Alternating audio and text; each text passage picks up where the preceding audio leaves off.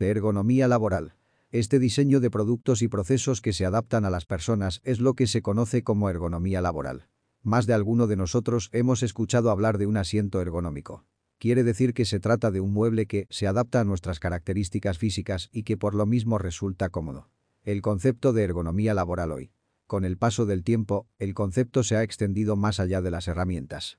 Ahora, en el término de la ergonomía laboral, deben considerarse tanto las características físicas de los individuos como sociales y psicológicas.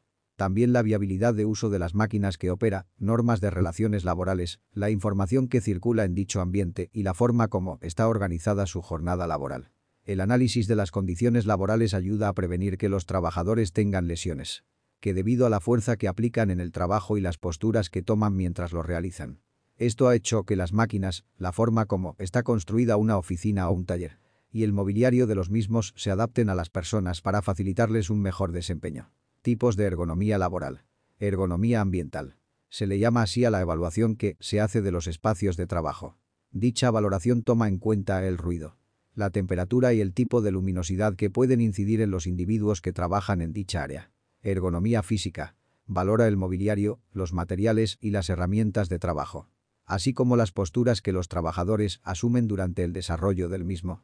Ergonomía cognitiva se le llama así al conjunto de valoraciones que se realizan sobre los factores que pueden aumentar o disminuir el estrés de los trabajadores y la forma como pueden controlarse. En ella entran las consideraciones sobre la carga de trabajo, el impacto emocional que generan algunas tareas y las capacidades cognitivas de los trabajadores. Ergonomía organizacional. En ella se reflexiona sobre la forma en cómo los individuos valoran su relación con la empresa o institución en la que laboran y, viceversa, en relación con las funciones que realizan quienes trabajan en dicho espacio laboral. Si repasa los diferentes tipos de ergonomía puede concluir que, al estudiar, debe considerar el espacio. Los factores psicológicos que influyen para alcanzar un estado óptimo de concentración y las horas que le dedica al estudio. Más todavía, puede identificar y valorar la relación que lleva con profesores y personal de la institución a la que pertenece. Algunas recomendaciones ergonómicas para el estudio y el trabajo. Ropa cómoda.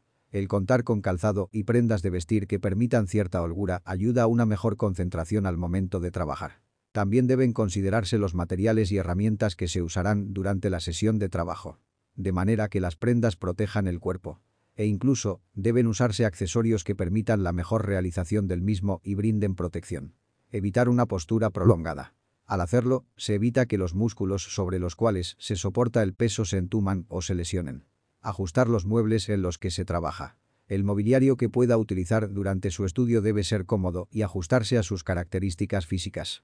Si el trabajo a realizar implica levantar objetos pesados, debe hacerse con moderación. Y, si es necesario, utilizar herramientas de ayuda con todas las precauciones posibles. Dormir y descansar. No es recomendable someterse a jornadas prolongadas de trabajo debido al desgaste físico e intelectual. Es mejor organizar el trabajo en sesiones más cortas, pero constantes, por días, y descansar y dormir bien, ya que es la única forma de garantizar un rendimiento prolongado y más eficiente. Ergonomía laboral incluyente. Por último, hay que recordar que, cuando se está al frente de casos muy concretos de trabajadores o estudiantes con discapacidad, es conveniente que se generen adaptaciones en el área laboral que no afecten su desempeño. El propósito de la ergonomía laboral es que los individuos desarrollen sus tareas con la mejor seguridad y comodidad posible para que logren impactar positivamente en su rendimiento.